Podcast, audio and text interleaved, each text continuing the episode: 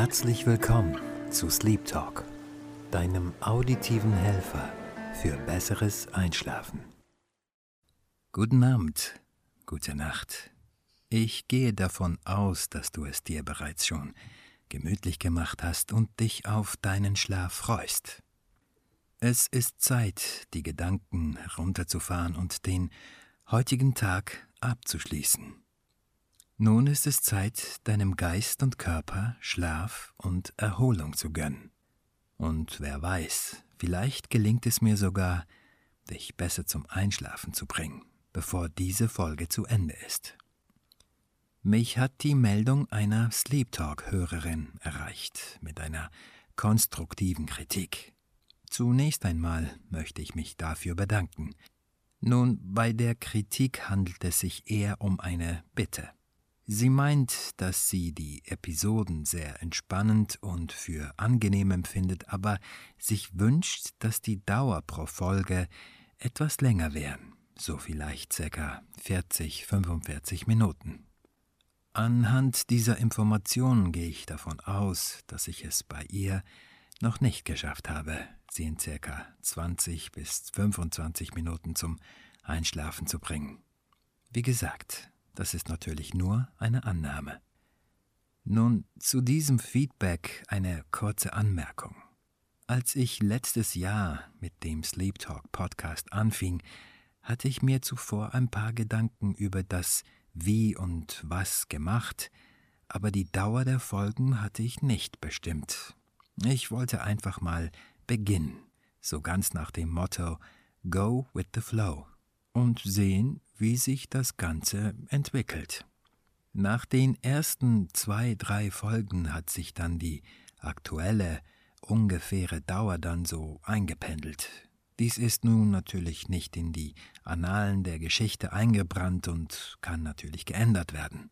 Möglicherweise könnte ich die Dauer der Folgen in Season 2 erhöhen. Mal sehen. Auf Season 2 werde ich in einer späteren Folge noch näher drauf eingehen. Ja, ich habe ein paar neue Pläne. Wenn auch du Feedback zum Sleep Talk Podcast hast, kannst du diesen unter crown.ch anbringen. Crown mit Q. Das ist also qrown.ch. Bevor wir nun aber mit der Folge heute Nacht beginnen, wie immer an dieser Stelle hier der obligatorische Hinweis. Bitte höre diesen Podcast nicht, wenn du Auto fährst oder Maschinen bedienst, die deine volle Aufmerksamkeit erfordern. Das Thema dieser Folge heißt Autophagie. Hast du schon einmal etwas davon gehört? Oder kennst du dich sogar damit aus? Nun, für jene, die den Begriff nicht kennen, möchte ich etwas Licht ins Dunkel bringen. Unter Autophagie versteht man das sogenannte Recyclingprogramm der Zellen im Körper. Beschädigte oder falsch gefaltete Proteine, aber auch molekularer Müll, die in den Zellen lagern, werden teilweise ausgeschieden oder wiederverwertet. Der Prozess, der dabei im Körper stattfindet, ist hochkomplex, aber für die Zellen ist das etwas Selbstverständliches und es ist eine Art Mechanismus zur Überlebenssicherung. Nun, ich werde nicht in die medizinischen Details eingehen, sondern dir erzählen, wie ich überhaupt dazu gestoßen bin. In einer vorherigen Folge hatte ich ja darüber berichtet, dass ich immer wieder mal Selbstexperimente durchführe. Nun, Derzeit bin ich an einem Selbstexperiment grad dran. Und dabei geht es um das sogenannte Intermittent Fasting oder eben Intervallfasten. Als jemand, der leider die Finger von diesem ewigen Snacken nicht lassen kann, habe ich vor circa 30 Tagen mit dem Experiment IF, also Intervallfasten, begonnen – es gibt diverse Methoden des IF, zum Beispiel das 5-2, das heißt an fünf Tagen der Woche isst man wie gewohnt und an zwei Tagen reduziert man die Kalorien auf ein absolutes Minimum, oder es gibt das 16 zu 8 IF, das bedeutet, dass man zum Beispiel um eine bestimmte Uhrzeit etwas isst. Ich frühstücke nicht, also ist meine erste Mahlzeit um 12 Uhr. Danach isst man für die nächsten acht Stunden nichts und kann dann um 20 Uhr abends wieder essen. Und danach kommt dann wieder die 16-Stunden-Phase, wo man nichts isst, wobei etwa die Hälfte dieser 16 Stunden ja der Schlaf einnimmt. Aber genau darauf freust du dich daneben, wenn du wieder was essen kannst. Und darauf freust du dich eben auch, auf deinen Schlaf. Du liegst entspannt und gemütlich in deinem Bett, spürst, wie du immer tiefer und tiefer ins Bett sinkst, wie sich deine Muskeln im ganzen Körper noch mehr entspannen und beginnst einfach langsam wegzudriften. Falls du noch etwas zuhören möchtest, dann kannst du das natürlich tun. Aber versuche dich weiterhin zu entspannen. Lass los. Ich habe also vor circa 30 Tagen mit dem IF begonnen, und zwar mit der 16 zu 8 Methode. Zu Beginn, als ich mir die Stunden so gedanklich vorgestellt habe, dachte ich oder fragte ich mich vielmehr, wie das überhaupt gehen soll. Ob ich das überhaupt schaffen kann. Aber da es sich um ein Selbstexperiment handelt und ich mir selbsterfahrenes Wissen aneignen möchte, gibt es kein Wenn und Aber. Denn hier lautet mein Motto ganz klar, wenn du es halbherzig machst, lass es besser bleiben. Denn das ist sowieso die Norm. Doch mein eigentlicher Treiber ist immer das Gefühl danach, dieses unbeschreibliche Gefühl, wenn man das Experiment erfolgreich geschafft hat und viele neue Dinge entdeckt hat. Also gut, so habe ich meine Utensilien bereitgestellt. Diese bestehen aus meinem digitalen Tagebuch, das gesammelte Informationen über das Thema als allgemeine Knowledge Base enthält. Die aktuelle Bestandesaufnahme, also mein physischer und emotioneller Ist-Zustand, drei klar definierte Ziele, wie zum Beispiel erstens Dauer des Experiments, zweitens tägliche Erinnerungen an mögliche Hürden oder Herausforderungen, drittens das Endziel, was ich mir dabei erhoffe. Nun, in diesem Fall, also beim Intermittent Fasting Experiment, habe ich noch ein paar kleine weitere Herausforderungen eingebaut. Erstens, die Dauer des Experiments beträgt nicht 30 Tage, sondern neun Wochen. Zweitens, no white carbs, also keine weißen Kohlenhydrate, so wie zum Beispiel bei Brot, Teigwaren und Co. Drittens, kein künstliches oder raffiniertes Zucker, wie zum Beispiel leere Kalorien in Schokolade, Kuchen, Muffins und das ganze Zeug. Als ich den ganzen Plan vor mir hatte, dachte ich zunächst, okay, das könnte schwierig werden, denn hm, nicht nur die Dauer ist nicht ohne, sondern auch der Food grenzt sich ziemlich ein, denn, wie du vielleicht weißt, ernähre ich mich plant-based. Irgendwelche tierischen Produkte, geschweige denn Fleisch oder Fisch, kommt bei mir sowieso nicht auf den Teller. Aber what the heck? Let's do this. Gemäß den vielen Artikeln und Essays, die ich über das ganze Intervallfasten gelesen habe, ist es offensichtlich so, dass die Autophagie bereits nach 48 bis 72 Stunden einsetzen kann.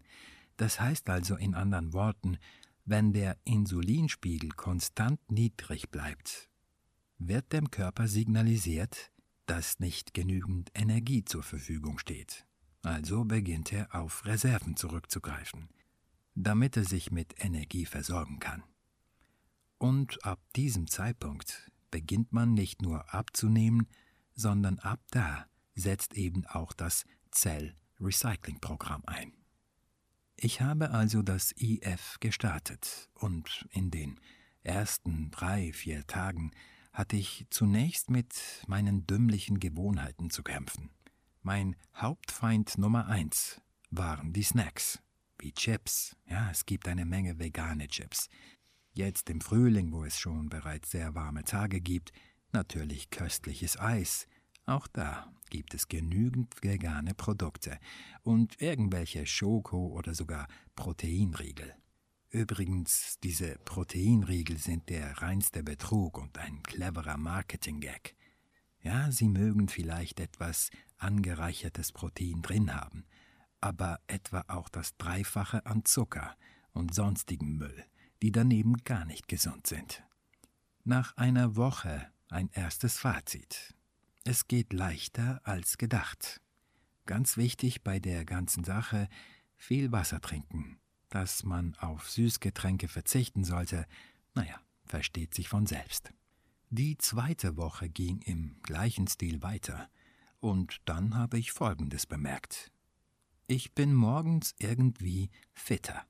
Klar brauche ich meinen Kaffee, um erst einmal in die Gänge zu kommen, aber körperlich machten sich bereits erste Benefits bemerkbar. Und weißt du was? Ja, das motiviert. Und Motivation bei so einem Selbstexperiment ist dringend notwendig. Nun sind vier Wochen vorbei, also ich bin knapp vor Halbzeit der angepeilten neun Wochen, und ich stelle nicht nur erste körperliche Veränderungen fest, das heißt, ich habe bereits circa 4,5 Kilo verloren. Mein Appetit ist geringer geworden und so weiter, was ich aber auch feststellte, dass ich morgens im Spiegel viel frischer wirke. Ist das vielleicht bloße Einbildung? Nein, ich denke nicht, denn ich habe den Fotobeweis. Jede Woche, jeweils am Sonntagmorgen, mache ich um die gleiche Zeit ein Gesichtsfoto und die Unterschiede zwischen dem ersten und jetzt dem aktuellsten Foto, die sieht man einfach. Damit will ich nicht sagen, dass ich nun 20 Jahre jünger wirke. Nein, nein, das nicht, aber die Unterschiede sind bereits nach vier Wochen sichtbar. Und das ist einfach toll. Toll ist aber auch, dass du nun so entspannt bist, dass du den großen Wunsch verspürst, endlich einzuschlafen. Deine Augenlider werden immer schwerer und schwerer, deine Gedanken driften bereits weg, und du lässt dich einfach in den Schlaf fallen. Meine Worte nimmst du schon gar nicht mehr richtig wahr, was gut ist, und du willst das auch gar nicht. Du möchtest jetzt einfach nur einschlafen. Nun habe ich also noch knapp fünf Wochen vor mir, und ich bin sehr gespannt, wie sich das Ganze weiterentwickeln wird. Und mit weiterentwickeln meine ich nicht nur das, was mit dem Körper passiert, sondern auch das mit den Gedanken. Diese Autophagie, also die natürliche Erneuerung und Wiederverwertung beschädigter Zellen, hat noch etwas anderes in mir ausgelöst oder sagen wir angestoßen. Zwar habe ich schon vor einigen Jahren damit begonnen, doch nun passiert es viel bewusster. Ich habe zum Beispiel damit angefangen, Dinge in meinem Leben, die sich irgendwie im Laufe der Zeit eingenistet haben, einfach zu entfernen, sie anders und neu zu verwerten wie zum Beispiel die Zeit. Denn wie das Sprichwort ja sagt, ist Zeit die kostbarste Währung im Leben. Und damit verschwenderisch umzugehen, ist nicht sehr klug. So habe ich, wie du aus früheren Folgen ja bereits weißt, damit angefangen, meinen Alltag und das Leben ganz generell zu entschleunigen. Das bedeutet nicht, dass ich nun alles im Schneckentempo mache, ja, manches vielleicht schon, aber grundsätzlich bedeutet das, dass ich auf nichts Schnelllebiges mehr aufspringe. Oder ich versuche nicht, das den Menschen aufgeschwatztes Multitasking in meinem Alltag einzubauen. Im Gegenteil, alles, was ich nicht spezifisch und bewusst mache, lasse ich entweder sein oder dekonstruiere ich in Einzelteile und mache diese Aufgaben fokussiert. Mit dieser Entschleunigung habe ich vor ein paar Jahren offensichtlich bereits eine mentale Autophagie begonnen, ohne es wirklich zu wissen, aber es fühlt sich einfach gut an.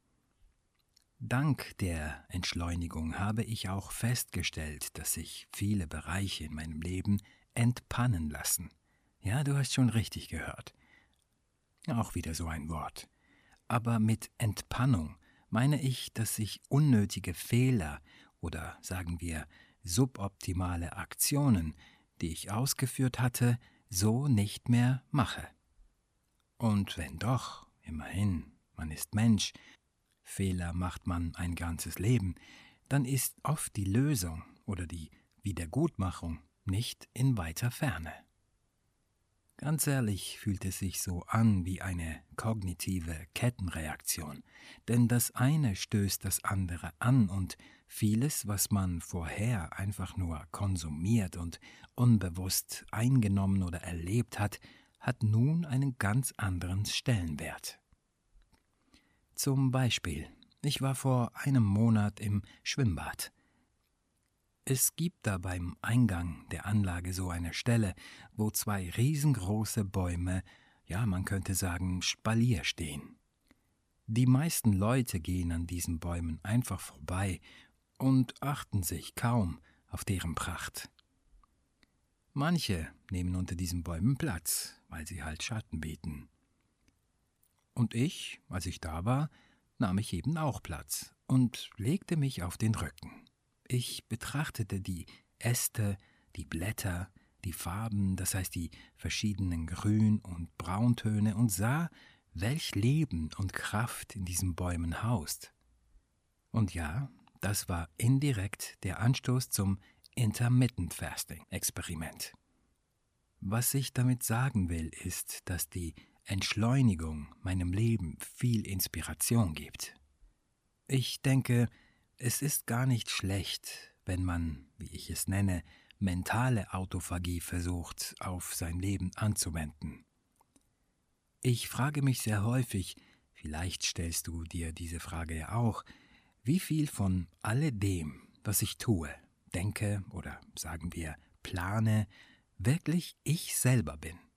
Könnte es zum Beispiel sein, dass einiges einfach alte Gewohnheiten sind, vielleicht aus einer Zeit stammen, wo man ganz andere Lebensumstände hatte. Oder vielleicht spielt die Erziehung eine Rolle, warum man was, wo sagt oder denkt. Und könnte eine Gedankenreinigung bzw. Wiederverwertung brachliegender Wünsche und Hoffnungen dem Leben ganz neue Impulse geben? Ich meine, was hätte man zu verlieren? Was zu gewinnen. Doch das Allerwichtigste, warum versucht man es einfach mal nicht? Ganz egal, mit welchem Ausgang. Es sind solche Fragen, die mich inspirieren, für die ich auch einige Antworten für mich selber gefunden habe. Ja, und ich muss sagen, bin begeistert. Nun hoffe ich, dass du inzwischen eingeschlafen bist und bereits die schönsten Träume hast, falls du noch wach bist, dann atme jetzt sanft und tief langsam ein und sanft und langsam wieder aus. Lass dich einfach ins Bett sinken und schlaf jetzt ein. In diesem Sinne wünsche ich dir eine gute Nacht und erholsamen Schlaf.